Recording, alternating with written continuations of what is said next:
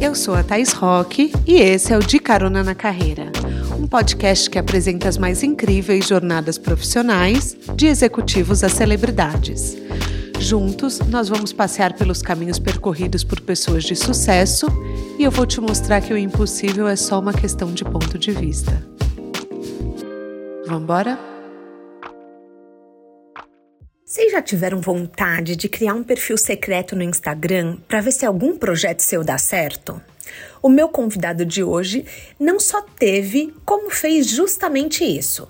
Eu vou conversar com o Pedro Pacífico, advogado que se tornou conhecido como Bookster, o arroba de Instagram que ele usa para falar de uma coisa que a gente ama aqui no podcast: livros.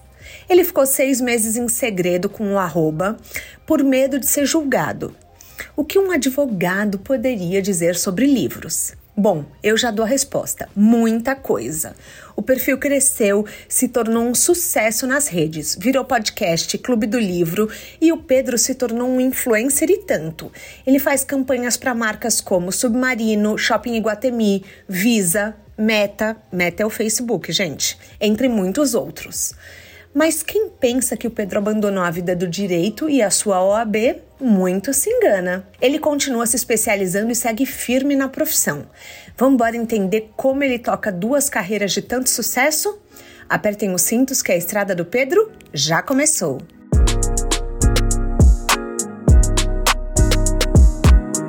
Pedro, seja bem-vindo ao De Carona na Carreira. Quer dar um oi para os nossos caroneiros? Oi, pessoal, tudo bom? Bom, primeiro eu queria agradecer o convite e dizer que eu tô muito animado para esse papo.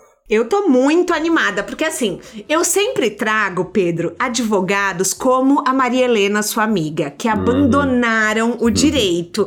Então hoje é um pouco revolucionário eu trazer um advogado que ainda trabalha na área. E você, pelo contrário, além, você, tá, você acabou de fazer mais uma especialização em Nova York. Eu estudei na NYU também, então ah, sou apaixonada. Eu fiz Stern, né, que é o prédio de administração. Uhum. É, me conta, o que, que você foi fazer lá? Então, não, realmente, advogado atuante total. Até antes de começarmos esse papo, estava em um call do escritório. É, e é engraçado isso que você falar, né, de fazer mais uma especialização, porque muita gente me pergunta assim: até quando você vai conseguir levar o direito junto com o Bolsa? Né? Quando é que você vai desistir do, do, do escritório, do, do direito? E aí eu falo, gente, mas eu tô indo fazer um mestrado agora em Direito. Como é que tá fazendo essa pergunta? E daí, a MH é, também é, fez um mestrado é, em Duke é, e é. abandonou. Ah. Não, e aí eu falo assim, não, ó, por enquanto, vou levando as duas coisas. É, eu gosto muito das duas coisas e claro que talvez o Bookster tenha uma, algo mais relacionado a uma paixão minha, né? É, mas o ser advogado meio que faz parte de mim, sabe? É muito doido isso também. Eu consegui é, me entender e me enxergar como uma pessoa que tem essa vida dupla, sabe? Isso é muito doido. Então você tá longe de cancelar a sua OAB, tá? Porque aqui é uma discussão. Cancela ou não cancela OAB? E aí, vamos que vamos. MH falou que não vai cancelar. Bila não cancelou a OAB. Já a Luana Toniolo, que é criadora da Troque, cancelou a OAB dela, não paga mais. Não então paga. A, a gente tem várias, assim, vários desdobramentos. Só que eu queria saber como é, por exemplo, você tem uma carreira de influenciador que exige flexibilidade e ao mesmo tempo você tem uma carreira de advogado que é cheia de prazos de entrega. Então, assim, me falam que o maior medo de um advogado é perder um prazo.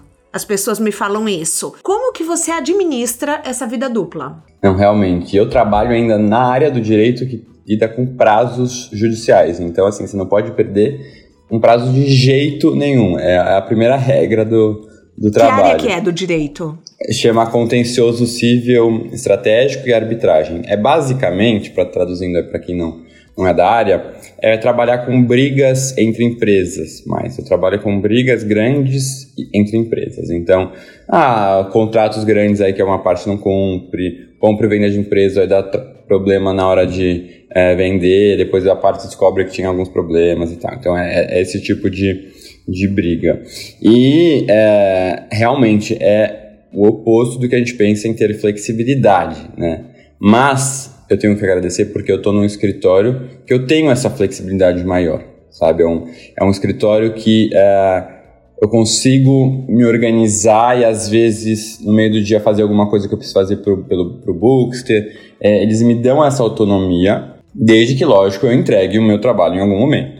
Uhum. Então, por isso que a minha vida ela acaba sendo muito doida, porque não tenho muito horários, eu trabalho fim de semana, trabalho é, tarde da noite, é, eu vou encaixando uh, as coisas durante a semana. Então, Mas dependendo isso é raro do que eu no tenho... direito, hein? Um escritório isso é que bem faça raro. isso. Não, isso é muito raro, isso é muito raro. Então, é, talvez eu, eu, eu, fique mais tranquilo em poder me ver nesses dois, nessas duas áreas hoje em dia, porque eu sei que eu estou nesse escritório que me permite isso. Talvez se eu estivesse num outro escritório, eu já não teria, já teria que ter tomado uma decisão mais radical, sabe? Então eu consigo ter essa, essa autonomia, essa flexibilidade e até as pessoas me perguntam, mas como é que é? Como é que você divide X horas para o dire direito, X horas para o boxer? Gente, é assim, caixinha de surpresa. Cada dia é um dia que a gente vai entender o que, que eu preciso entregar naquele dia para o boxer, como é que eu estou de prazo de demanda no escritório. Porque além dessas duas coisas, eu preciso ter minha academia, né? Também, aquela claro. coisa. Encontrar namorado, fazer minha vida pessoal também, que a gente não pode abrir mão. Dormir, Ai, outra pergunta. Você já você namora, Bookster? Porque assim, o pessoal da equipe Uhum. quer saber. Ah, sim, sim, é Ai. coisa recente até. Ah, É, então temos uma mas- exclusiva? Ah. É, ma- mas, mas estou namorando sim. E então é isso, né? Demanda, você precisa ter um tempo. é, e fora tudo isso, preciso ler, né? Porque o, o Bookster dá um trabalho muito grande de administrar as redes sociais, né? Produzir os conteúdos. Mas eu, o mais importante, eu preciso ter tempo para ler. Então, é, é, me organizando assim. é, eu não posso dizer que eu sou uma pessoa com uma rotina organizada, porque ela é muito imprevisível, tá? É meio que todo dia é uma novidade. Lógico que eu tento sempre fazer um cronograma, um planejamento do que vem na semana. Eu tenho hoje em dia pessoas que me ajudam Sim. no direito, né? Uma equipe, e também ah, no Bookster uma outra equipe. Caroneiros, o publi da semana passada gerou um imenso compartilhamento de histórias sobre fraudes e golpes, e eu senti que eu tinha necessidade de falar um pouco mais aqui para vocês. Por isso, eu e o Itaú vamos ensinar vocês a reconhecerem sinais de perigo para que você não caia em nada parecido. Algumas situações que mexem com o nosso emocional, por exemplo, um número desconhecido manda mensagem com a foto de uma pessoa muito querida pra gente, dizendo que precisa urgente de ajuda. E essa ajuda é o quê? É uma transferência financeira o quanto antes. A pessoa pode ou não contar uma tragédia, mas isso faz com que o nosso senso de responsabilidade fale muito alto e a gente queira ajudar. Mas espera, liga pro número antigo dessa pessoa, escuta a voz dela, pergunta se ela mesmo que te pediu dinheiro, porque grandes chances disso ser um golpe. Ou outra situação que tem acontecido: uma falsa central telefônica te liga, fingindo ser do banco, falando que seu cartão foi clonado. E aí, em alguns casos, eles pedem para você cortar o cartão e dizem que vão retirar os pedaços para realizar uma perícia. Parece inofensivo, né, caroneiros? Mas não é. Com o chip intacto, os golpistas podem fazer compras no seu nome gastando todo o seu dinheiro. Também tem uma situação em que mandam um SMS dizendo que um Pix foi agendado num valor alto e um número de 0800 para você entrar em contato caso não tenha sido você. Ao ligar para esse suposto funcionário, eles falam para você ir na opção Pix e fazer uma transação no valor informado no SMS e escrever cancelar no campo de comentário para estornar aquele valor. Ninguém do banco pede nada parecido com isso. E se pedir, desligue na cara porque é golpe. Bora nos proteger e vamos avisar para os amigos: 70% dos golpes podiam ser evitados pelo próprio cliente. A gente está aqui para te ensinar a reconhecer os sinais de perigo. Vem participar desse movimento de conscientização para alertar a população contra fraudes e golpes. Itaú e você contra fraudes e golpes. Juntos, nós protegemos em dobro.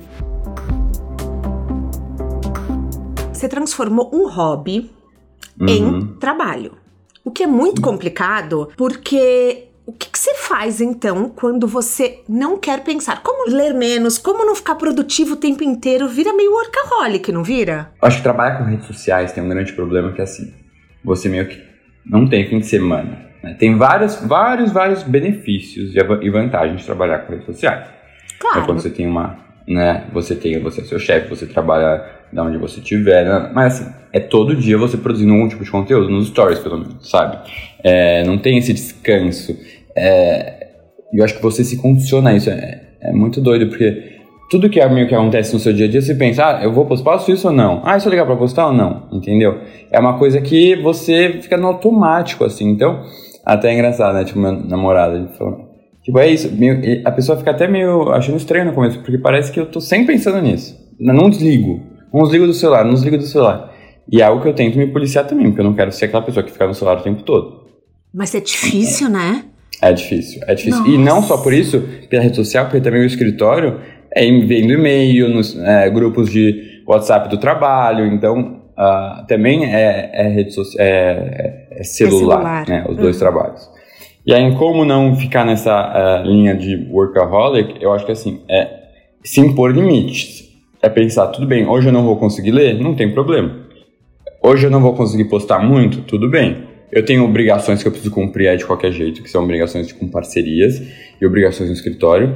Mas você fala assim, ah, será que eu faço esse conteúdo que não, não é uma obrigação assim que eu possa que eu não posso adiar ou vou na academia hoje? Não, vou na academia, mas eu começo a colocar também como coisas pessoais minhas, meio que é, inegociáveis, sabe, no, no, dia a dia, assim. É, é como prioridades. Porque se eu deixo só o trabalho como prioridade, aí com certeza eu vou acabar virando essa pessoa que só pensa nisso, só fala nisso, deixando coisas minhas, meus interesses pessoais e, e outras demandas do dia a dia é, que são fora de trabalho de lado. É, e assim, os livros que você escolhe, eu tenho a impressão que eles são mais cabeça. Por exemplo, uhum. eu não vejo você lendo uma Colleen Hoover, que eu amo, que é. Uhum, eu tenho uhum. um clube do livro que a gente só. A gente lê o contrário do Bookster. A gente lê só água com açúcar, entendeu? Ah, mas tá ótimo, delicioso. E você escolhe uns temas mais densos, mais assim, uhum. profundos, digamos assim. Quando você vai fazer uma resenha de um de um livro, eu já sei que vai ser um livro. Tirando a Uruguaia, né? Que foi, que foi um livro uhum. que bombou, né? Que, uhum. que é mais leve. Eu, eu vejo. Ah, você leu também Evelyn Hugo, que você odiou a capa, né? isso, né? Você leu Evelyn uhum. Hugo, eu, eu vi. Que você falou que era a capa mais feia. Adorei, ri muito. É, mas assim, os seus livros é, acabam também não sendo um momento tanto de lazer, né? Uhum, é um momento uhum. que você absorve e aprende, ou é lazer? Eu acho que assim, é, é lazer. Eu tento sempre deixar isso claro, porque eu fico com medo das pessoas começarem a ver a leitura como algo muito uma obrigação, sabe? Eu preciso ler para alguma coisa, que eu acho que é, que é muito que as pessoas, grande parte assim da sociedade enxerga a leitura.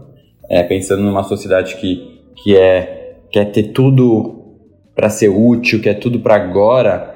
O que, que as pessoas querem ler? Elas querem ler livros de empreendedorismo, de business, de desenvolvimento pessoal, elas querem ler livros que vão trazer um conhecimento imediato e assim que ela consiga usar e aplicar nas relações, que ela consiga aplicar no trabalho imediato. Então, só da gente ler ficção já é uma tranquilidade muito maior. Já é essa ideia de que não é não é, é, é, é ler para alguma coisa, mas é ler para curtir a leitura. Então, é, eu, eu leio com, com isso na cabeça. Eu leio para curtir a leitura. E é isso que a ficção me permite mesmo que seja um livro mais cabeça ou menos cabeça, eu vou ler assim tranquilo. Eu não tô lendo para decorar o que, que, o personagem falou, é, né? Eu, tô lendo para curtir, entrar realmente de, né, de cabeça nos pensamentos daquele personagem, nos sentimentos.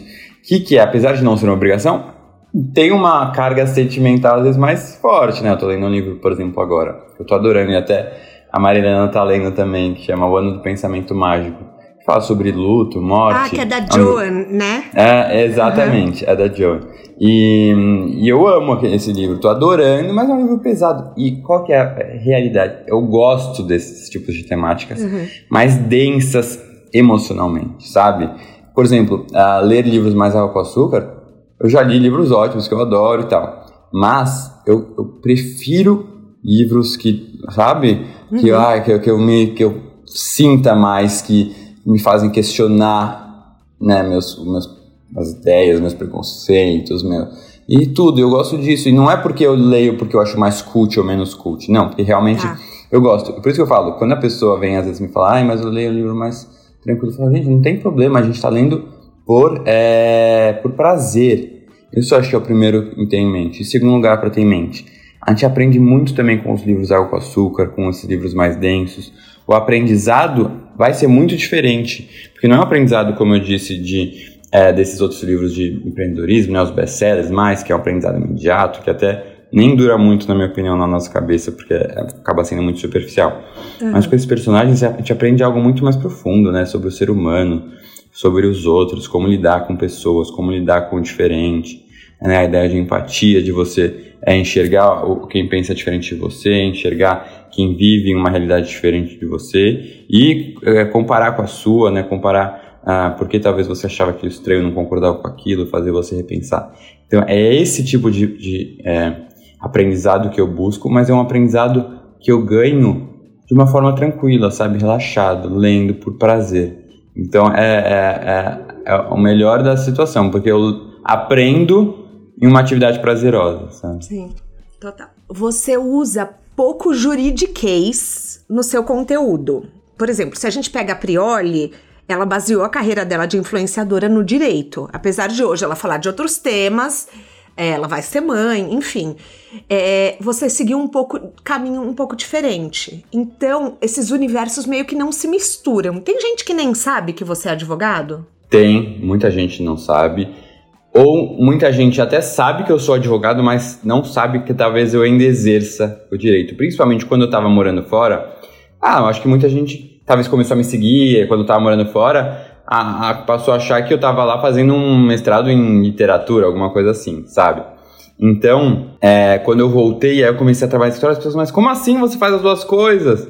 E, e, e, as pessoas acabam ficando assim surpresas, porque é o que você falou, eu separo bem esses dois mundos. Tem até pessoas que vêm me pedir assim, ah, dicas de livros jurídicos, de não sei o que. Eu falo, gente, aqui é o Bookster, aqui não é o Pedro Advogado, porque esse é um espaço que eu uso para justamente meio que fugir desse mundo jurídico. Porque uma coisa que me incomodava. Exato, uma coisa que me incomodava quando eu trabalhava só com direito era assim: eu trabalhava muito no escritório, né? Tem bastante coisa, demanda bastante. Eu pensava, mas é, é isso, eu vou viver assim mergulhado nesse mundo do direito. Será que eu só quero isso? Então, a ideia também de ter criado um outro Instagram para falar sobre livros, né, ainda que eu tenha criado sem qualquer pretensão, foi um pouco essa válvula de escape. Né, um lugar em que eu vou ler livros que não são nada jurídicos. Um ou outro pode ter relação ao advogado personagem, mas vai ser isso o máximo. E, e falar de uma forma acessível, sabe? Eu quero tentar trazer o tema da leitura de uma forma tranquila, sem questões, aspectos técnicos, até porque eu não tenho formação nisso. Né? Eu quero falar, a minha premissa maior é, eu vou falar de um leitor comum para outro leitor comum. Vai ser uma conversa, não vai ser uma, eu não vou fazer críticas literárias ah, analisando uh, tecnicamente um livro. Não, eu vou falar sobre a minha experiência com aquela leitura para outra pessoa e eu adoro receber experiências de outras pessoas com as suas leituras. Então, é essa troca que me faz muito bem e sempre partindo dessa premissa de que, ó, Aqui todo mundo tem as suas profissões e aqui na leitura é todo mundo igual. Não tem ninguém que é melhor que ninguém. Eu não sou melhor que os meus eventuais alguns seguidores que leem menos que eu. Quem lê mais que eu também não é melhor que eu, sabe? A ideia é essa. É curtir a leitura e aprender com o outro. Então o Instagram, por exemplo, não é um lugar que você capta clientes de direito. Já aconteceu? É, não é um lugar, mas já aconteceu. Já aconteceu sim. É, porque, embora eu praticamente não mostre o mundo jurídico. De vez em quando eu mostro nos stories, eu no escritório, né? As pessoas acabam sabendo qual é o escritório, me perguntam muito qual área que eu atuo e eu conto. É... E aí, às vezes, é com pessoas, ah, eu trabalho no departamento jurídico da empresa X, né? sou diretora jurídica da empresa X. Como é que faz para se eu quiser conhecer o escritório de vocês, para ter aqui com a gente? Então, já fiz reuniões e tudo. Ah, é, que legal. É, sim, sim, que é algo é realmente muito legal, porque é, é, o que eu falo, apesar de ter essa um pouco de visão, eu sou, eu sou o Pedro Advogado e o Pedro Buxer, então é, sou a mesma pessoa, só estou talvez em momentos diferentes. Mas o que é engraçado que começou a acontecer, de no Pedro, eu atuando como advogado, então reunião, a, é, o cliente era meu seguidor, entendeu? O, o contrário, assim, tipo, ah, alguém da empresa queria muito me ver, então ia lá me, me falar comigo, porque ficou sabendo é, ou quando eu vou no fórum, quando eu vou despachar com o juiz. o ju, de juiz me seguir. Ah, é, isso é muito do legal, assistente vai. do juiz me seguir. Então, ah, é, é- é curioso, sabe? Assim, porque no começo eu até ficava muito sem graça. Porque eu falava, mas gente, mas aqui é o Pedro julgado. Eu tentava fazer essa separação interna um pouco. Mas aí eu falei, não, eu sou uma pessoa É só. uma pessoa só, eu também acho. Porque eu tinha um pouco de medo de assim, o que, que a- a- as pessoas vão achar, né? Um advogado, meu influenciador. E aí, eu, depois de um tempo, eu falei, meu, quer saber? Tô nem aí porque as pessoas vão achar. É, não tô fazendo nada de errado. é, Mas você já, foi, eu- você já foi julgado, tipo, sou menos capaz porque sou influenciador? Você tinha esse preconceito ou alguém já teve esse preconceito? Eu acho que não, por quê? Porque quando eu comecei isso com o Bookster, quando eu criei o Bookster, eu criei o Bookster anônimo. Não contei pra ninguém, que era eu. Então, porque eu acho que eu tinha até um pouco esse receio. E também tinha uma questão de exposição, assim, que eu acho que é mais profundo de eu que vivia meio que um gay dentro do armário, não queria expor para que as pessoas pudessem especular coisas de mim, assim, sabe, uma coisa de proteção inconsciente. E então eu não contei para ninguém. Quando é, eu bloqueei realmente assim todo mundo, então minha família, bloqueei o Instagram, minha família, as pessoas do escritório, meus amigos, assim, todo, todo mundo. E aí quando eu comecei a, depois de uns seis meses, crescer, já tava um pouquinho mais, uns sete, oito mil seguidores. Mas peraí, peraí, pausa. Como que você, tipo assim, você bloqueou todo mundo? Ou seja, não tinha aquela coisa de falar, amigo, me divulga. Então, como você crescia? Era hashtag? Era, era o quê? Porque no começo Uhum. desse episódio, pra você saber, eu fiz uma abertura que eu gravo separado. Que eu falei, "S- você já teve vontade de criar um perfil secreto no Instagram pra ver se algum projeto dá certo? Essa foi a Hum. primeira fala que eu fiz na abertura. Então, por exemplo, como que crescer sem contar pra ninguém? Você conseguiu o impossível. É isso, porque foi bem isso, um projeto secreto pra ver se vai dar certo. Não, nem vai dar certo, porque eu não achei que ia dar alguma coisa, mas uma coisa assim, ah, pra eu curtir sem, sem ter o medo do julgamento dos outros. Aham. Porque acho que eu vou já explicar, né, como que eu acabei divulgando, mas quando as pessoas acabaram descobrindo, eu já tinha um, um número maior de seguidores, né? Já tinha uma coisa mais estabilizada, então não tinha aquela crítica muito assim, nossa, ele tá tentando ser influenciador, não sabe aquela as Tipo, pessoas já sou é? influenciadora, amores. Né? Começou É, assim. é, Uhum. É, é, tipo, beijinho no ombro que já tá ganhando recebidos de, da- das editoras, sabe uma coisa? Uhum. Porque as pessoas adoram criticar, né? Nossa, agora... Ah, essa daí agora começou a querer virar blogueira, querer tentar vir... Né, as pessoas têm uma crítica, assim, meio... misturada De com inveja, sei. assim. É, eu também acho. E aí, o que, que eu acabei fazendo pra tentar, assim, me divulgar? Eu acho que vai um, um passo até antes. Por que, que eu criei o Bookster? Porque eu comecei a seguir perfis desses, descobri que existiam perfis assim nas redes sociais. Uns dois anos antes, comecei a seguir, comecei a ler muito mais, ler coisas diferentes, comecei a realmente ser muito influenciado e a mudar meu perfil como leitor, assim. Porque antes eu não sabia o que ler, ficava perdidaço, lia coisas de mais vendidos e tal. Aí com, os, com esses perfis eu comecei a falar, não, realmente tem muita coisa boa. Olha, comecei a descobrir um novo mundo. E eu falei, pô, se essas pessoas estão falando que legal, eu quero fa- ter também, eu quero compartilhar, porque não tinha ninguém com quem falar sobre isso. Eu quero mostrar para as pessoas que se eu tô lendo esses livros que eu nunca achei que eu ia ler, literatura russa, literatura de uns países que eu nunca tinha lido nada e tal, diferentes, eu quero mostrar para as pessoas que qualquer uma pode ler, porque eu não tenho qualquer formação na área, né, de letras, literatura. Então foi essa a ideia. E aí, como eu já segui esses perfis, é, eu comecei a mandar mensagens para eles falando assim: "Ah, eu gosto muito do seu, do, né, do, do seu trabalho, acabei de criar, me inspirei em você, nananã. Eu posso te enviar um- um- um- uns livros de presente, aí você conta que quem te enviou foi um, perfil novo, é, né, sabe umas coisas assim? Se, tipo, se você gostar, lógico e tal. nananã. É, foi uma coisa assim mais orgânica nesse sentido, de conversando com as pessoas. Eu escolhia livros pensando no que aquela pessoa ia gostar. Eu amo de paixão dar livro de presente, tipo assim. É uma coisa que eu amo de paixão. E aí a pessoa agradecia, falava, ah, esse perfil que legal, de um advogado, anônimo, não sei o quê. E aí começou a ganhar seguidores, e aí uma pessoa indica pra outra. É, Foi realmente assim, sabe? É, E hashtag.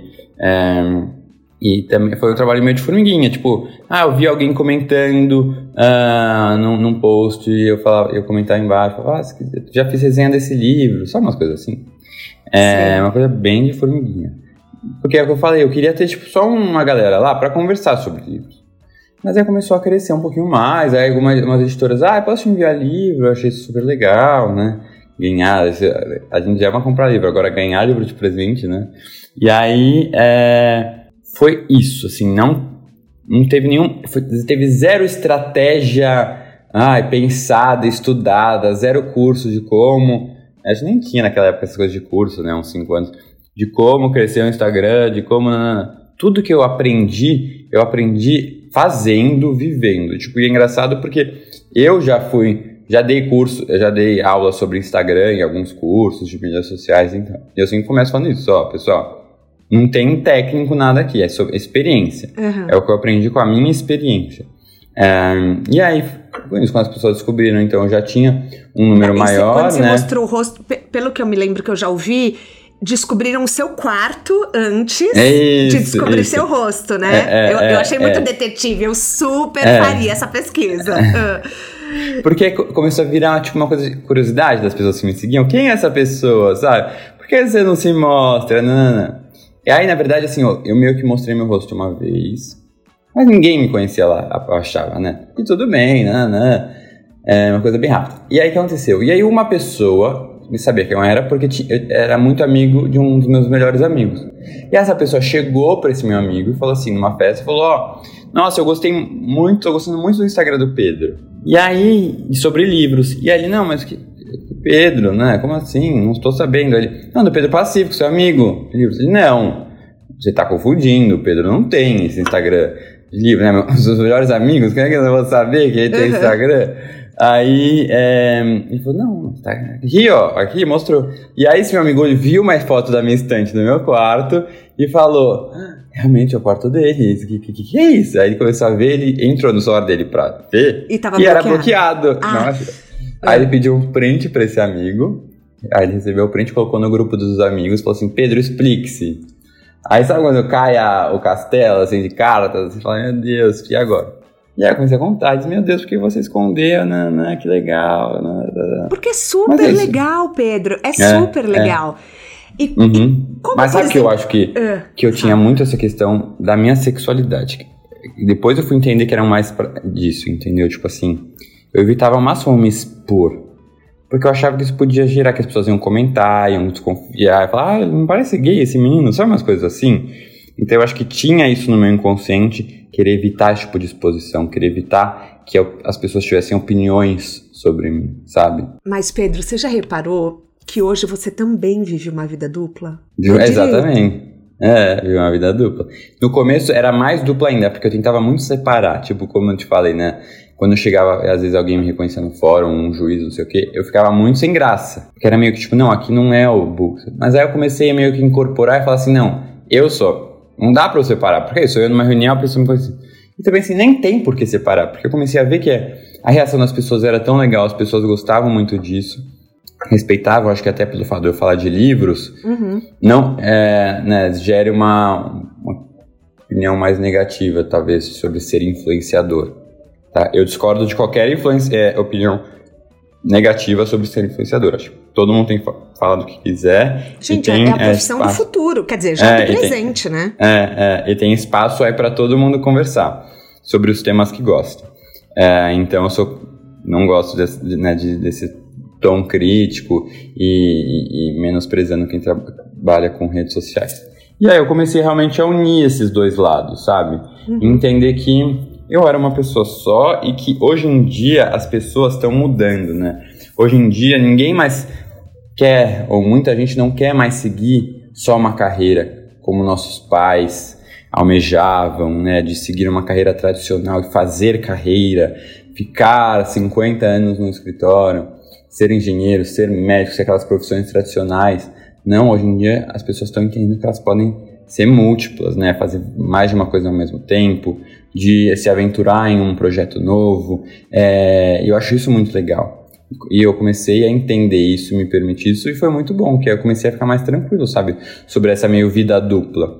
Porque não sou mais só advogado, Pedro advogado, sabe? Sou Pedro advogado e influenciador digital, como quiser me chamar. É, porque eu passei a enxergar isso também como um segundo trabalho. Sabe? Você falou sobre a sua sexualidade e você se assumiu um homem gay com a ajuda do Bookster. Uhum. O que eu acho, é, eu fico pensando, por exemplo, eu acho que eu teria mais facilidade de assumir para minha mãe e para os meus amigos do que para 400 mil pessoas. E o seu caso foi o contrário. O Bookster te ajudou. Tipo, você assumir muito mais gente do que assumir só para família, né? O Bookster realmente me ajudou. Os livros me ajudaram muito no meu processo de aceitação, né, de me autoaceitar. O que, que eu acho que foi um eu vivi 27 anos sem conseguir me autoaceitar gay. Então eu não, uh, entendi, não, não, queria falar sobre isso comigo mesmo, você entendeu? Era um tema que eu escondi lá na minha cabeça e falei, não quero pensar, vou reprimir ele o, o quanto for necessário e tentar viver uma vida.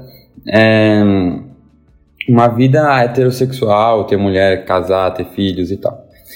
E aí com os livros eu comecei a entender que na verdade o ser diferente, que né, eu era diferente, eu me via como diferente e eu odiava ter nascido daquela forma.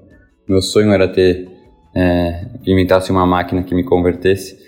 É, o ser diferente não era uma coisa ruim, sabe?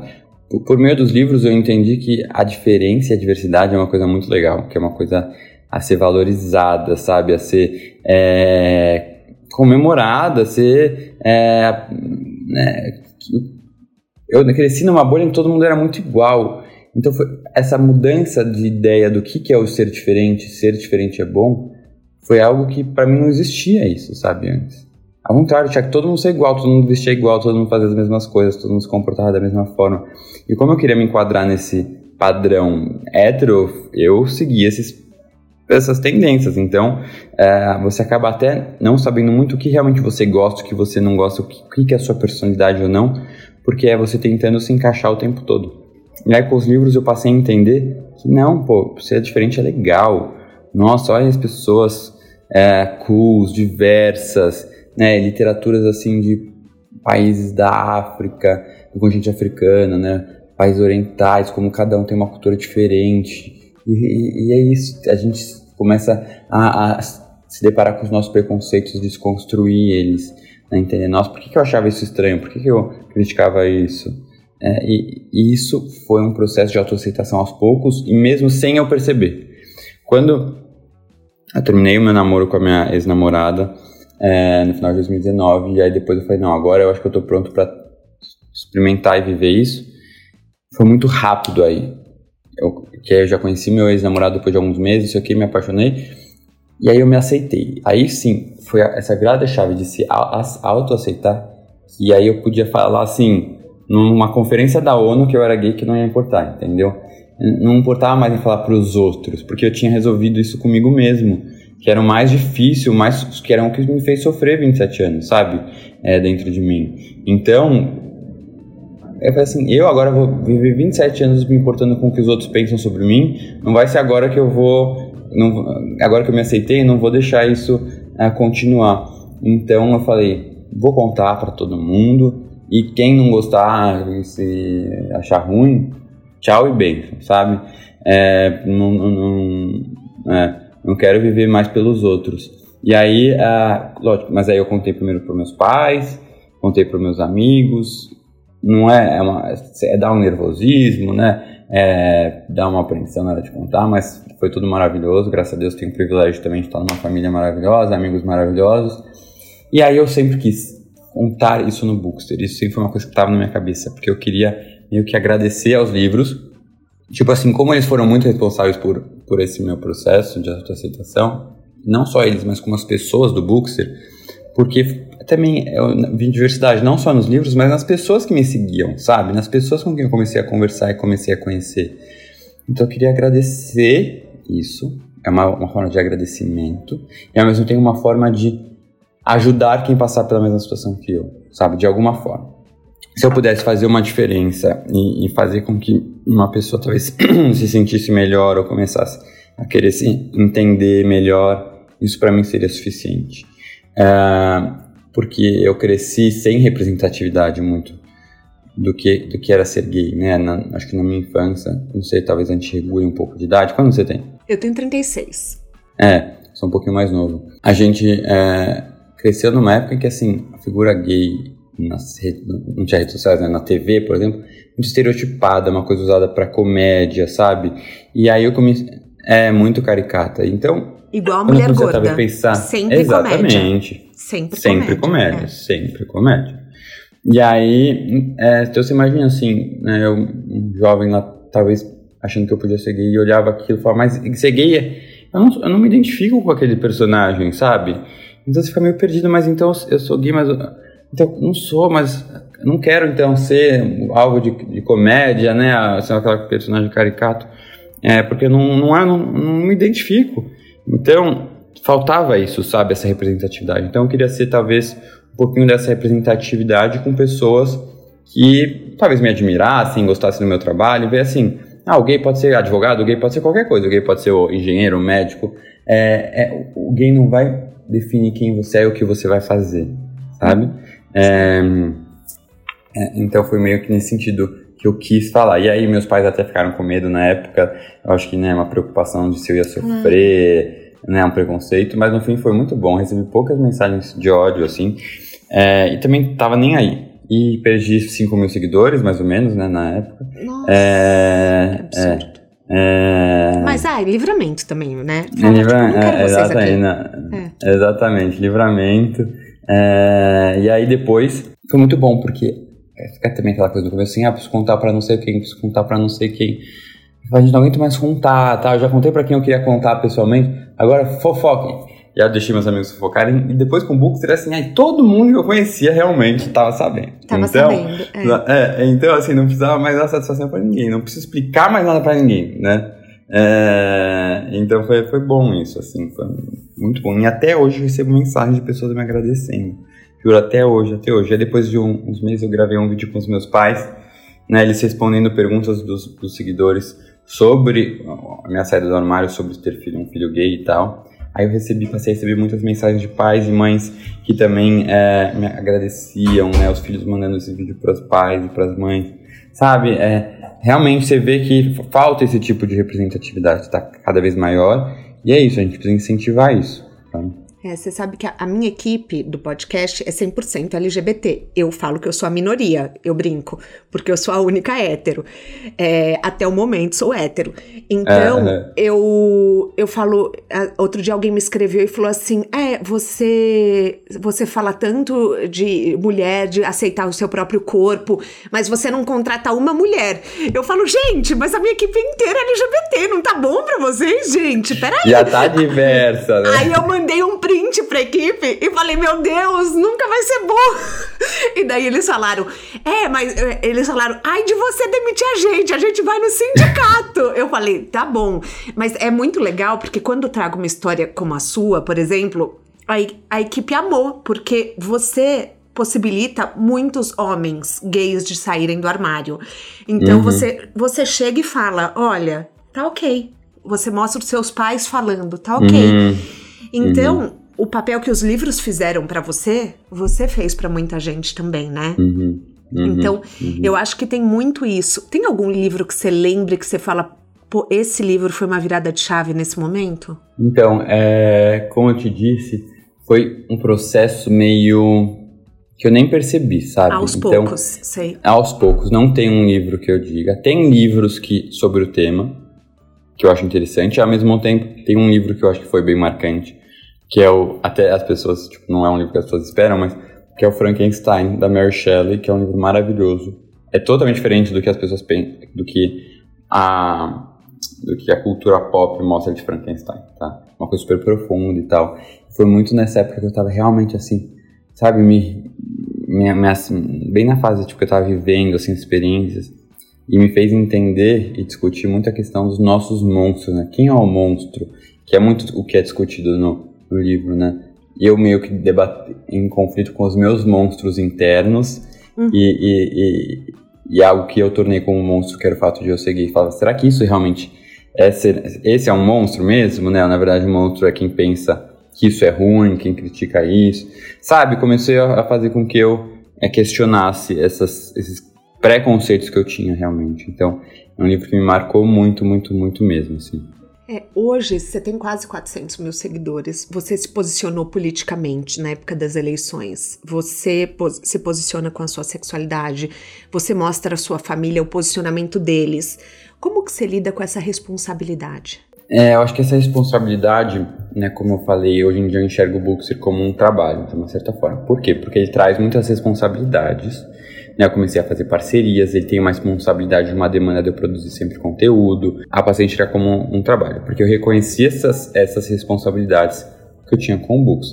E não é só responsabilidade profissional no sentido de uma parceria comercial, mas é isso que você falou, uma responsabilidade do que eu produzo, né? É um conteúdo que não posso postar qualquer coisa, né? Porque eu estou influenciando pessoas, né? Eu acho que essa responsabilidade é muito importante a gente ter em mente.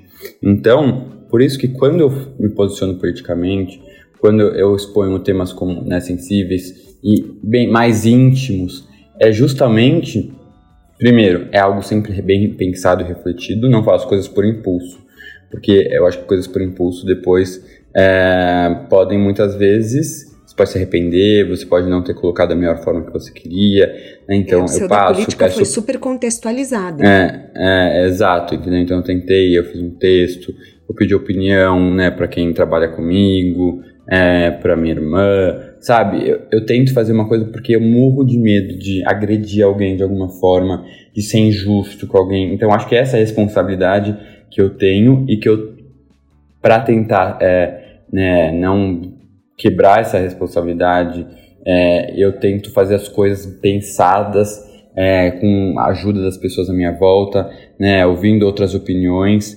porque eu morro de medo de que algo que eu escreva, que ao mesmo tempo que eu ajudei pessoas de alguma forma, eu posso prejudicar outras pessoas, sabe? Uhum. É lógico que eu nunca vou agradar ninguém, todo mundo, desculpa, nunca vou agradar todo mundo. Pessoas vão ter opiniões diferentes. E tudo bem, é ótimo que as pessoas tenham opiniões diferentes.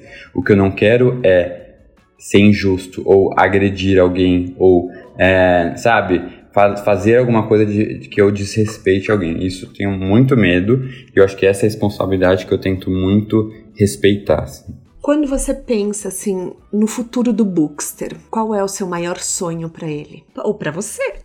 Tratando sim, de vamos sim. botar você como uma mesma pessoa. É muito doido, né? Porque a gente rede social é uma coisa muito nova. Eu brinco assim, ninguém sabe o que, que vai ser que é a, gera, a, a, a, a, geração antiga de redes sociais? Não tem ainda, a geração atual, né? É, o que, que, vai ser o mais. O que alguém que ficou, viveu assim desde os 20 anos e tá com 70 anos e foi influencer? O que, que vai ser a pessoa mais velha influencer depois de ter vivido uma carreira? Hoje tem pessoas é, mais velhas influências, mas não eram desde sempre, né? Então não é que Sim. seguiram uma carreira de influenciador.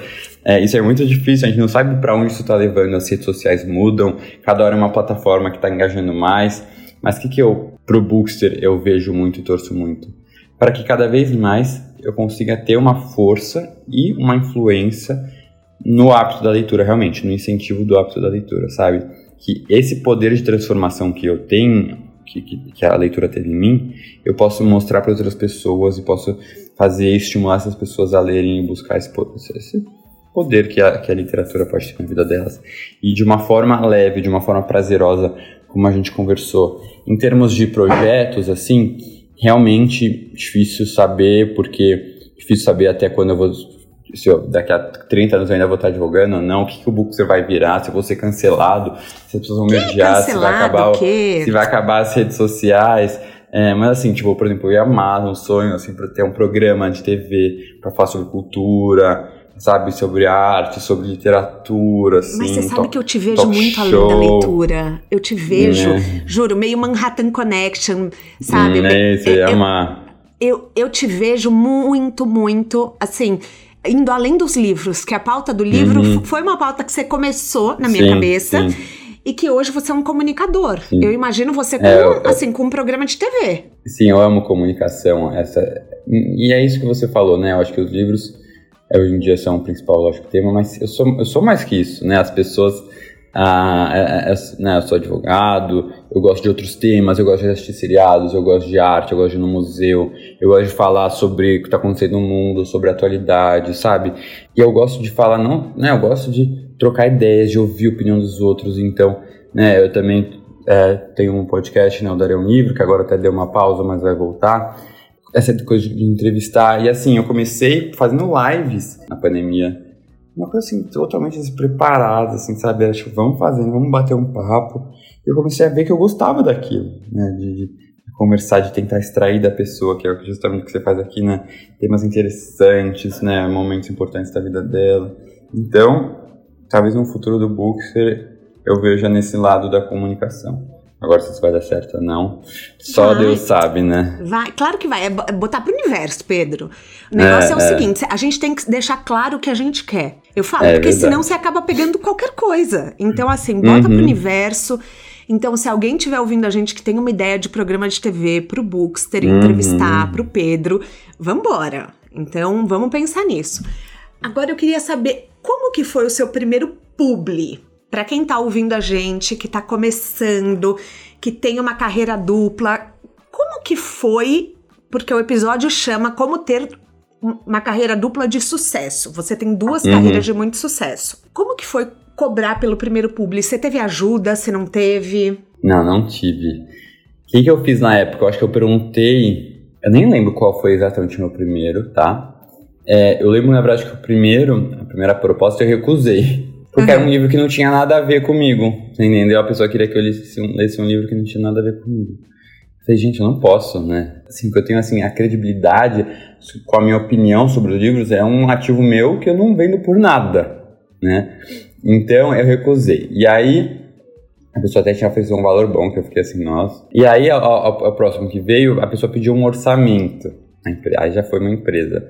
É, acho que era uma editora. E aí eu falei, meu Deus, não tenho ideia de como cobrar. Ele me pediu um Media Kit. Eu falei, gente, nem sei o que, que é isso. Eu botei no Google Media Kit, o que, que é. Sabe o que assim? Amo. É, é, é. Aí, aí eu tenho uma amiga que até foi uma das pessoas, que é a, a Mel do Literaturice, que ela é, foi uma das pessoas que me inspirou muito e tal. E a gente acabou virando amigui, amigos, né? Hoje bem amigos.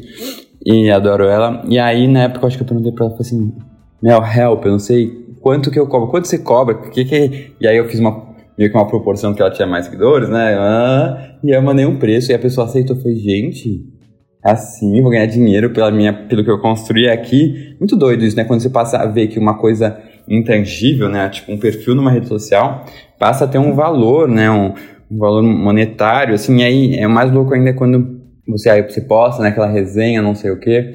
E aí, lógico, publi, hashtag, lógico, sempre é, sinalizando. E aí depois de um tempo você vê alguém vai lá e te marca, ah, comprei influenciado pelo book. Você fala, gente, que legal, né? Realmente, talvez tenha realmente, valido a pena eu, pra realmente, marca. Realmente, a minha é. opinião vale a pena. É muito louco É, porque isso, eu me sentia né? um pouco impostor, né? Falei, gente, eu, eu tô tirando dinheiro daquela editora lá, né? ela não sabe que eu sou uma farsa. Sabe aquela coisa assim, né? A gente, Total. nossa síndrome de impostora. É, Total, é, é. eu sei. Nossa, síndrome da impostora é uma das pautas que eu mais falo aqui no podcast. Eu brinco que às vezes. Eu tenho dois filhos, né? Eu brinco que às vezes alguém vai Jura? descobrir que eu tenho. Juro! Mas eu você, você tem. Gente, é verdade, você tem 36 é que você parece tão novinha, tipo, 25 você passa. Então, às vezes eu falo que as pessoas vão descobrir que eu tenho 15 anos e que eu não sei de nada e que eu tô assim, sabe? Eu falo, meu Deus, como assim? Meu, sabe que eu tenho muito a sensação, toda vez que, até hoje, eu entro numa reunião de advogado, né, todo mundo de terno e gravata, eu também, eu, eu, me sinto, eu com 15 anos, eu me vejo com 15 anos entrando na reunião e as pessoas vão olhar para mim e descobrir que, que, que essa pessoa tá dando uma opinião jurídica sobre o meu caso, de vários dinheiros e tal. Super entendo. E eu fico assim, sabe? Eu, eu, até um tema com a minha terapeuta, ela tem, a gente tem que entender por que os 15 anos, né? O que, que eu vivi nesses dos 15 anos que me fez ter, ter essa. É, ficou em mim. Eu não sei o que aconteceu nos meus 15 anos, mas eu sinto isso, Pedro. É com 15 anos. É, é exatamente o que eu falo. E, e aí a, a minha terapeuta fala, tipo, uma coisa de né, uma infantilização nossa, assim, sabe? Da gente não ter amadurecido. Não sei, a gente tenta descobrir. Mas eu me vejo preso naquela idade, assim. Tipo, as pessoas não vão me levar a sério. Nem, é que eu acho que começa a gente, talvez, não se levando a sério, né? Não sei. Aí é papo aqui, é psico, psicanalítico e filosófico. Meu, total. Às vezes eu olho e falo, gente, eu tenho dois filhos, eu tenho conta para pagar. Eu me surpreendo com isso. É muito louco. É muito louco. Às vezes eu falo, mas gente, eu ainda tô no papel de filha, mas eu já sou mãe. Entende? É, é, é sim, total. Até que eu perguntei pra minha irmã uma vez quando ela teve é, filho, logo depois eu falei assim. Mas você já se sente adulta? Porque será que quando eu tiver, vai mudar essa chavinha quando eu, eu tiver vida? Porque eu não me sinto adulto, gente. Eu vou fazer 30 anos, eu não me sinto adulto. Ferrou. Quando que eu vou me sentir? Tipo, eu achei que com 30 anos é quando você se via assim com 30, quando você tinha 15 e falava, nossa, quando eu tiver 30 anos, acho que essa é outra pessoa, mas eu sou a mesma pessoa, a né? Mesma Muito pessoa. Doido. É exatamente é. isso. Eu fico, às vezes, eu, eu falo, e daí meu marido não entende, porque meu marido, tipo assim, eu, ele, é um, ele é um velhinho desde que ele é. tinha 15 anos, entendeu? E eu falo para ele, eu falo, às vezes você não sente que alguém vai olhar pra gente e vai descobrir a nossa verdadeira idade? ele fala, não, Thaís, não. É, e eu, eu sinto, entendo muito. Nossa, eu sinto muito isso. E eu, ó, eu faço terapia, vou até mandar minha psicóloga escutar esse episódio, porque é, é real. Eu sinto isso às vezes também nas redes sociais, por eu ter um corpo não padrão. Às vezes eu hum. me comparo muito e eu falo, gente, isso não é uma coisa de adulto. Tipo, isso é coisa de uma insegurança adolescente, muito. entende? E não devia ter força, é uma coisa muito louca. É, talvez a gente não tenha passado ainda pela fase de crescimento, que é uma fase difícil, assim, de. É, uma coisa de. É fácil ser criança, é mais fácil ser criança, né? Você tem os seus pais lá, você tem. É, você não precisa tomar as decisões e ter tantas responsabilidades. Você passar, acho que por essa frase, fase crescer, se tornar adulto, realmente. Ainda que a gente seja realmente adulto, tenha todas as responsabilidades, mas eu digo no nosso interior, né? É meio que abrir uhum. mão de seguranças, de portos seguros pra gente, sabe? Seu, seus pais aí, opinam em muita coisa na sua vida? Opinam, opinam. São pais muito presentes, assim, A minha sabe? mãe também é muito presente. É, é assim, tipo, pais aqueles que ficam em cima, sabe? Com as asas, assim, né? É, então até é foi muito Pedro? bom. Eu acho, minha, minha terapeuta ela bate muito nessa tecla. É, e aí, é, porque. E, a, e, uma coisa da gente meio que se sentir confortável também. Um, apesar de às vezes a gente falar, não, é que saco, né? Não precisa mais disso, mas no fim a gente sabe que tem aquela, aquela, aquela pessoa lá em cima, sabe? Aqui do ladinho, assim. Né, qualquer coisa você liga, ah, se eu o que eu faço? Não, não, né? Qualquer coisa grita, segura... total. É, qualquer coisa grita.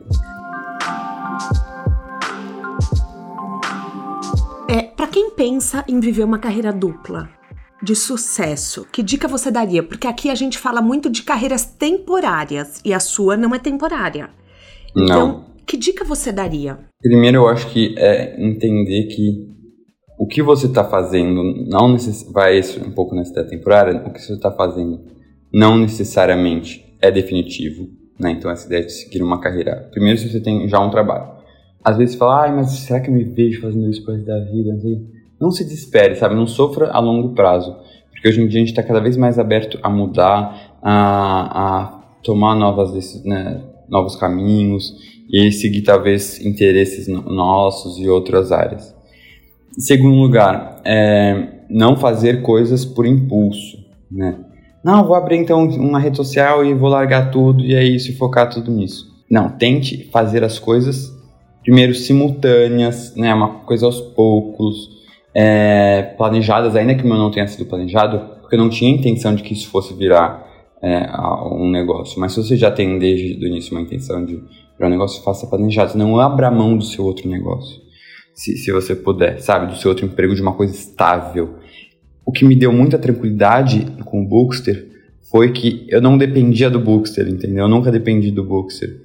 Isso me ajudou muito, porque eu podia recusar coisas que eu, que, que eu não queria, eu podia não ter que ficar engolindo sapo de algumas pessoas, sabe?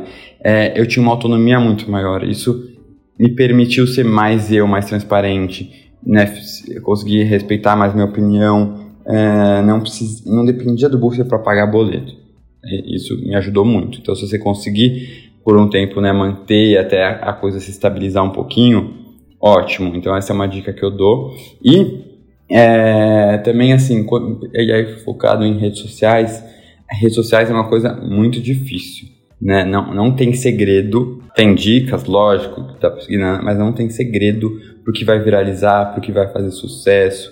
Né? Um exemplo até que tá de uma pessoa que tá bombando, que é o, o, o Juve, é, aquele que faz as cinco, cinco top 5 alguma coisa, tá uhum. bombando, fazendo parceria com as maiores marcas, isso aqui eu não acho que ele achou que ia fazer tanto sucesso assim, né? Sim. É, foi uma coisa que começou aos poucos e bombando. Então é isso, a gente não sabe o que vai viralizar, né? Casimiro, O que- que... é o rei da internet, é, gente. É, gente. Tipo, será que ele imaginou que ele imaginou? fosse fazer? Nunca. Gente, também acho imagina, que acho que não. Porque a gente pegou uma dimensão que é difícil realmente de acreditar, né? É, então é isso, né? Faça as coisas aos poucos, planejada. E aí, dicas de rede social, né? Constância no conteúdo, encontrar um nicho, né? Não aquela coisa, eu por ser influencer só, encontrar um nicho, um assunto, um tema, o que que você quer agregar realmente para quem tá te seguindo, né? Ser transparente, você tem que criar uma conexão com as pessoas, então vai ter que se expor um pouquinho mais. É, né, a questão da pessoalidade, as pessoas hoje em dia querem seguir pessoas e não marcas, muitas vezes. É, Você fica assim, 24 horas sem postar? Hum, Não, não, não, não fico. É, as pessoas acham que eu morri, se eu com- se começam a perguntar se tá tudo bem, assim. A Cafrender gosto, falou a mesma coisa, que ela falou, gente, às vezes as pessoas começam a falar, será que o gato dela tá bem? Será que o cachorro dela tá bem? Porque ela só, às vezes ela fala, meu, É, que postar. é. porque-" E ela ainda tem o Arthur, por exemplo. Ela pode postar Tem, o Arthur. É, e, é. e os, e os bichos. Gente. O meu marido não deixa eu postar meus filhos, né? Ah, ele fala, ele prefere que não. E porque ele fala assim: "Ah, é a imagem deles, e você não pediu autorização". Enfim, são várias questões cabeça. E, e eu falo, gente, se eu não postar, eu falo, eu falo para ele, hoje era um dia perfeito para eu postar filho. Ele fala: "Mas não vai postar". e filho Thaís." gera engajamento, né? Filho gera, gera nossa, engajamento. filho gera super engajamento, super. E eu não posso postar, Tem que comprar. então. é, Não, tem que adotar um animal de estimação. Ah, é, Aí, é. pode, aí posta cachorro, o cachorro pode postar e também gera engajamento, né? É, não, Hum, mas, mas- É, é, é uma questão, ficar 24 horas sem postar. Uhum, Às, às vezes você Sim. não tem o que postar. É o que eu te você falei, não, tem sente fim de isso? semana. É, aí eu reposto coisas, abro caixinha de perguntas, mas tem que estar o tempo todo tendo ideias, né? E aí se inspirando em pessoas que você gosta. O que eu penso é assim, eu gostaria de ser meu seguidor, eu, eu sempre penso isso. Eu gostaria de ver isso que eu tô postando. Nossa, Pedro, As- eu nunca pensei isso. Sim, total. Às vezes eu vou postar alguma coisa que eu falo assim, gente, eu queria ver isso. Não. Eu queria ver isso de outra pessoa? Não, não queria. Aí eu apago. Você entendeu? Eu, eu, eu vou muito nisso assim. E eu construí meu Instagram pensando nisso. O que eu sentia falta dos outros perfis de livros que eu seguia, que tipo de conteúdo que eu queria, sabe? É muito isso. E às vezes eu penso assim, nossa, eu queria que aquela pessoa postasse isso. Então eu vou postar para as outras pessoas, eu vou fazer isso, sabe? Perfeito. É, então eu vou eu vou nessa linha assim. Mas mas é isso da, da dupla carreira. Primeiro, não tome as decisões por impulso. Não abra mão de algo estável até você ter uma estabilidade no outro, porque é muito difícil. Aí depois você vai ver que, não- principalmente com redes sociais, demora para engatar. Um dia a concorrência tem muita concorrência, é muita gente, é, sabe? Então faça as coisas aos poucos e, e- e também escolher, né, segundo o projeto, algo que te interesse muito e que você tenha flexibilidade, né? Porque ter dois trabalhos não flexíveis aí realmente é muito difícil. O seu perfil tem foco em leitura. Mas eu não vou te perguntar dica de livro, porque, Uhum. na boa, foi a pergunta que você mais respondeu, ouvi um monte de podcasts seus. Então eu quero saber o que, que você vê no streaming que você fica viciado. Eu quero seriados, dicas de seriados. Ai, amei, amei. Adorei a pergunta, porque realmente ninguém nunca me faz essa pergunta. Ah, eu não aguento mais. Como ler mais? não, eu, eu falei, eu me recuso a fazer esse tipo de pergunta. Sim, Ah. sim. É, não, adorei. Seguinte, eu adoro seriado, né? É até ontem eu tava respondendo no Instagram top 3 das coisas. E eu sou uma pessoa que sou péssimo de coisas favoritas. Eu nunca tive coisas favoritas. Eu nunca sabe, soube dizer Nem uma prato, banda nem favorita. comida favorita? Ai, né? Eu fico muito na dúvida. Eu sou muito indeciso, então eu fico desesperado. Eu odeio Qual é essas seu perguntas. signo? Hum. Então até ontem eu postei, Sagitário. Ontem eu até postei assim. É, Quando é seu aniversário? pessoal, É agora? É, dia 2 de dezembro, vai fazer 30 anos. Ah, então tá. É, é, aí eu, eu, eu falei assim, pessoal, vou fazer top 3 hoje. Mas saibam que o top 3 de hoje, se vocês me perguntar daqui dois meses, talvez vai ser totalmente diferente. Sabe uma coisa assim? Porque eu não tenho coisas realmente favoritas, é o que eu veio na cabeça. E aí das séries eu coloquei é, Game of Thrones, Dark e, e Grey's Anatomy. E séries que eu gosto muito e me marcaram muito. Mas tem um milhão de séries que eu, que eu gosto, talvez das mais recentes que eu vi, eu vi a- House of Dragons, né, que era nova da Assisti Game of Thrones. também. Assisti É. Senhor, tava assistindo Senhor dos Anéis, não terminei. Comecei This Is Us amando, mas também dei uma parada. Ai, This Is é... Us, eu assisti até o é. final só por apego, porque eu achei a última temporada tão ruim. Podem me julgar, é. pessoal. Mas eu, é, eu assim, eu, eu comecei amando. Só que depois eu só assisti porque eu queria ver o final, entendeu? Sim, sim, sim. Que você teve que. Foi uma coisa de honra, assim, né? Exato. Vou até o final. É. que mais que eu gosto muito? Um que eu assisti durante a pandemia que é minissérie, chama Nada Ortodoxa, achei muito bom. Ah, muito Uma bom. garota judia. que mais que eu gosto? Ah, e tem aqueles tipo Homeland, foi um desses de suspense que eu adorei, mas também acho que nos, nas últimas temporadas ficou um pouquinho cansativo. É, acho que aí tem alguns que eu falei assim. Se mas, você uh, ama mas Grey's Anatomy, eu, hum. eu entrevistei o roteirista do Grey's. Acho que pode ser uma pessoa até legal pra você entrevistar Sério? também, porque ele é brasileiro. E ah, não sabia. Depois eu vou te passar saber. o episódio Como é dele. Me passa, é, me passa. Beto, por... passo, passo sim. Eu, eu te passo depois o episódio dele. E, e ele não estudou em escola bilíngue, nada disso. E ele foi aprendendo aos poucos. Ele ganhou uma bolsa fora, foi estudar fora. Não. E daí, enfim, ele demorou um tempão pra carreira dele engatar. E hoje ele, assim, ele é um super porta-voz no Brasil de Grace, assim, vou te passar. E eu Quero falei para ele, eu falei, eu assisti as 17 primeiras. Na temporada do Covid eu parei. Eu parei porque, enfim, eu não tava me conectando. E uhum. às vezes eu fico, ai meu Deus, eu não assisti as duas últimas. Eu preciso assistir. Eu tenho um toque de ter que assistir. De terminar. De terminar, sabe? Sabe? É muito louco. Mas, é, Nossa, é, mas, mas é muita temporada, meu Deus, né? É que pra alguém que vai começar agora, então a pessoa não vai nunca ter coragem de começar uma, uma série com de 20, sei lá, temporadas. Lembrei de duas séries também, ó. Oh, House of Cards, eu gostei muito. Muito. É, Breaking Bad também eu gostei bastante. Não vi. Uh. Não? Não, é, é boa, é né? Legal, Todo mundo assim, fala. Aham. Uh -huh. uhum. Todo mundo fala. Bom, podcast hum. Clube do Livro. Livros para gerar conteúdo para o Instagram. Uhum. Processos jurídicos. Uhum. Muitos. Quando, quando que você bunda? Quando que você faz nada? Quando que você. É, é... Ai, sabe o que eu faço? Eu sou bem preguiçosinho, assim. Você é? Ai, eu sou procrastinadora. Você é? Nossa, eu sou a pessoa mais procrastinadora do mundo. Muito procrastinador, muito procrastinador. É, adoro acordar tarde, assim. Tipo, ontem, no fim de semana, domingo, eu acordei acho que 11 da manhã. Que delícia! Aham, uhum, amo acordar tarde. Amo não fazer nada. É, durante a semana fica mais difícil, mas fim de semana eu aproveito também. É, ainda mais quando no fim de semana que não preciso trabalhar como advogado, aproveito para não fazer nada e almoçar fora, dormir à tarde depois do almoço. Nossa, eu amo, amo, sou apaixonado. É, ah, ver um que filme alívio assim. no coração ouvir isso de uma pessoa de sucesso. Uhum. é, é não, porque senão a gente se é, sente muito sim. obrigado a ser produtivo. E eu né? falo assim, não romantize, odeio quando as pessoas é, mandam mensagem, não, porque você faz muita coisa, não sei o que, você não para. É, e romanti acabam romantizando um pouco a minha, a minha rotina de fazer muita coisa. Falo, gente, primeiro que isso não é uma coisa muito boa, porque é, é estresse, é ansiedade, eu tomo remédio para ansiedade, eu faço terapia, é, sabe, é muita cobrança. Então, não romantizem isso, sabe? Tudo bem, tem seus lados bons, né? Tem seu lado positivo e tal, mas não é, não sou nada super-herói entendeu? É, deixo de fazer muitas coisas. Tenho cobrança da minha família, que não vejo direito, das minhas irmãs, dos meus sobrinhos, que eu não tô vendo meus sobrinhos. Aí cobrança de todo mundo, né? Porque aí você acaba ficando em dívida com todo mundo, então você se pressiona, se cobra. É, então é bom saber isso, né? Que, ai, não, a pessoa que produtiva, que faz tudo. É um mito isso. Primeiro até porque como eu te falei, eu, tenho, eu sou procrastinador. Eu não vou ficar colocando isso no, no dia a dia, né? Ai, tô com preguiça de fazer isso agora, postando. Mas então a pessoa não vê esse lado procrastinador. Mas no fundo ele super existe, tá aí. É, e eu falo de vez em quando sobre isso porque eu morro de medo de ser essa inspiração super produtiva para alguém, sabe? Porque. Principalmente por você sou... ler muito, né?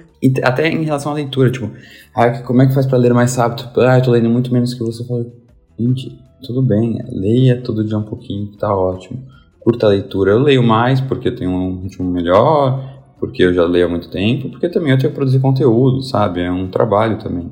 Então, né, não, não é competição de quem lê mais de quem lê menos. Vamos falar suas redes sociais? Onde você tá? Vamos. LinkedIn, Twitter, Instagram, o quê? Aonde que eu te encontro? Vamos lá. Então, no Instagram é o arroba bookster, tem um pontozinho, então é book.ster, mas colocar bookster vai.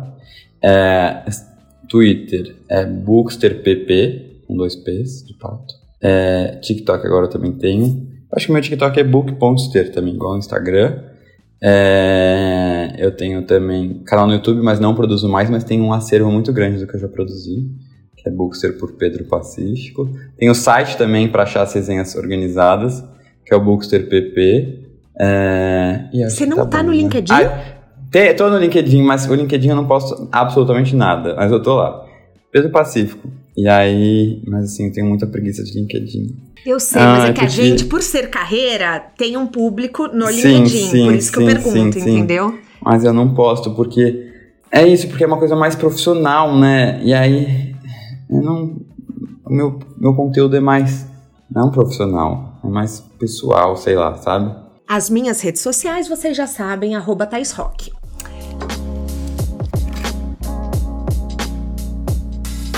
Pedro, a gente tem algumas perguntas que eu sempre faço aqui antes para encerrar. E uma delas é o que é sucesso para você? Sucesso para mim, né, pensando no profissional, eu acho que é ter uma estabilidade financeira. Eu acho que hoje em dia isso é muito sucesso.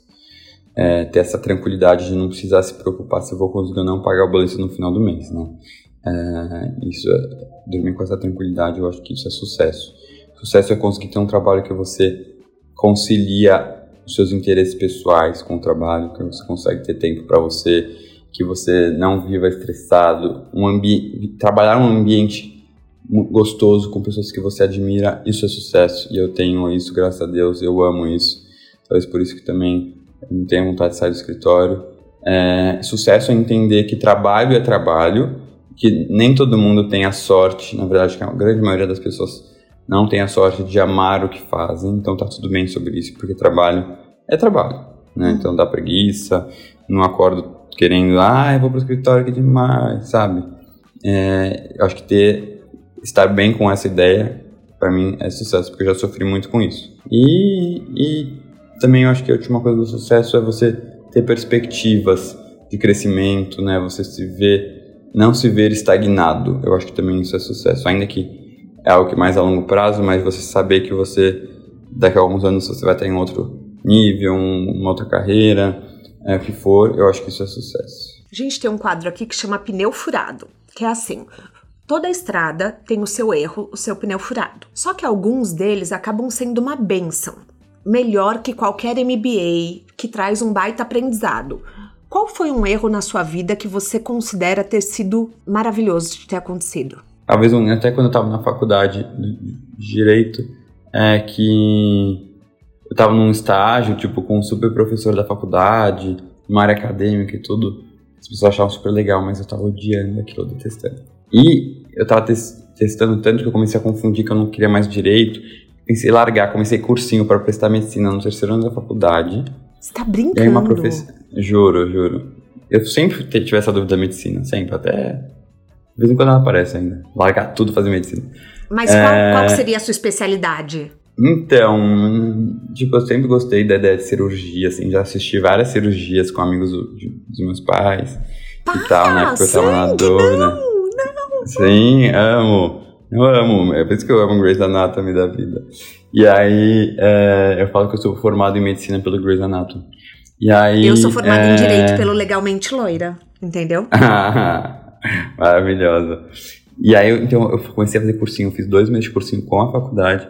E aí uma professora é, chegou assim para mim, que gostava de mim, ela falou, você tá louco? Não, você não tá gostando, você acha que não tá gostando direito? Porque você estava nesse trabalho chato, nanana. E aí falou, vai lá que minha sobrinha tá trabalhando naquele escritório X, você vai gostar. É o escritório que eu tô até hoje. Então foi um, talvez umas mudanças de, de percurso aí de um estágio que eu não estava gostando, de pensar em sair do cursinho, sair do trabalho, sabe aquela coisa que foi uma confusão, mas aí no fim eu acabei indo para um caminho né, não gostar do que eu estava fazendo me fez dar uma chacoalhada assim e mudar de área e de, de tipo de, de, trabalho que eu estava fazendo para o trabalho que eu estou até hoje. É, você tá vendo? Às vezes é realmente o lugar que a gente está. Você sabe que o chefe, o líder, né, ele equivale a 80% da felicidade do funcionário dentro do trabalho. Se você não tem uma pessoa inspiradora, não adianta. Não adianta te pagarem Uhum. bem, não adianta nada. Uhum. É porque acaba verdade. sendo exaustivo. Às vezes a Uhum, energia do uhum. lugar te drena, te cansa mais ir trabalhar do que às vezes ler um livro de mil páginas, sabe? Uhum, uhum. Total, então, nossa, totalmente. super concordo com você. Pedro, não vou pedir as dicas que eu normalmente peço de livro. E vou te pedir então outra dica. Um TED Talk na sua mala de viagem, Uhum. um TED Talk, um documentário que você goste. Tá. É, falando isso, eu até vou apresentar um TED Talk agora quarta-feira, Tati. Você TED vai, São você vai Paulo. falar? É, é. E qual vai ser o Eu fiz, um, tema? eu fiz um no começo de 2019 e tipo, foi legal, mas eu tava super nervoso. Bem no começo do Books ele tava, agora eu vou fazer um novo. É segredo, não posso ah, não contar, pode falar o tema antes? Eu não sabia. Eles pediram pra não contar. E qual que é o seu TED Talk preferido? Então, é, eu gosto muito de, um, de dois, na verdade. O da Chimamanda, que é uma autora que eu adoro. Perigo de uma única é com- história. Exato. E o da hum, doutora Ana Cláudia Quintana Arantes, que ela escreveu aquele livro A Morte é um dia que vale A Morte é um dia que vale a pena viver. Eu acho muito legal esse TED Talk. Então são dois aí que eu recomendo também já inclusive recomendo o, o livro dela que eu acho ah, me fez refletir muito assim, sabe? Sobre um tema espinhoso, difícil de ser falado, de ser conversado, que a gente tem, tem dificuldade, né? E aí, um documentário. ah, ah, tem, tem documentário. Eu, eu, eu sou muito da causa animal, né? Eu amo, assim, animais, animais, animais. Então, tem um documentário que é muito pesado, mas que eu assisti, que chama Terráqueos, que me Ai, fez a Xuxa indicou muito. mesmo quando eu entrevistei ela. É?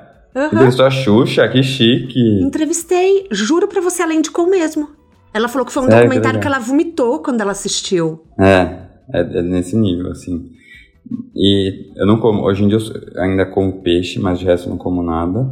É, e eu acho que me fez ver as hipocrisias e as contradições na minha forma de viver e com o meu amor pelos animais, sabe? Me fez questionar é, isso. Então, ah, é um livro que. Um, olha, eu só falo dele. É um, é um documentário que eu comendo, mas eu já adianto que ele é pesado.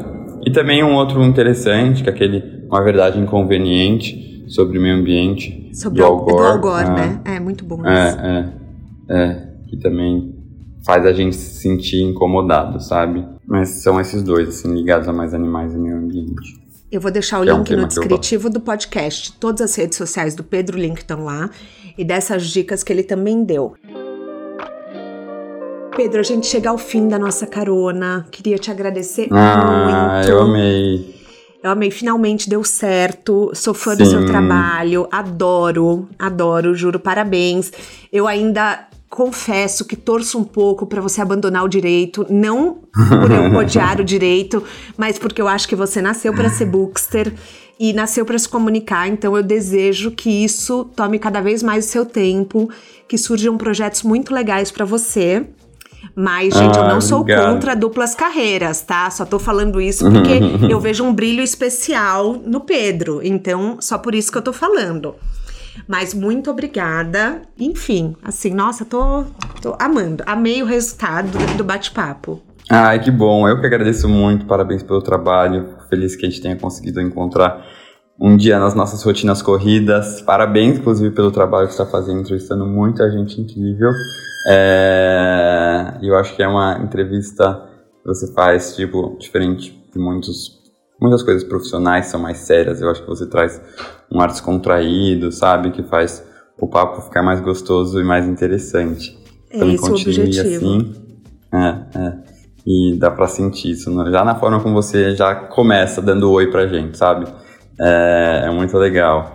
Então, parabéns. E é isso, a gente continua se acompanhando. O pessoal que tiver dúvidas aí sobre o tema que eu falei, pode mandar directs que eu tento, na medida do possível, responder. E bora trabalhar que a vida é corrida, né? Mas não romantizem essa correria. Se você chegou até aqui e gostou do tema de hoje, eu indico o episódio da minha grande amiga Talita Rebouças, que a gente também fala sobre a paixão por livros e transformar livro em carreira. Também indico o episódio que eu gravei com a Carla Madeira, ambas escritoras que assim, que eu adoro e que eu tive a, o privilégio de me aprofundar, de falar sobre a paixão pela leitura. O De Carona na Carreira tem a consultoria de conteúdo do Álvaro Leme, a supervisão do José Newton Fonseca, a sonoplastia edição do Felipe Dantas e a identidade visual do João Maganin. As dicas que a gente abordou até aqui estão todas na plataforma que você nos escuta no descritivo do podcast. Bora lá no Instagram falar mais sobre o episódio de hoje. A gente volta na próxima semana com mais um de Carona na Carreira. Um beijo grande.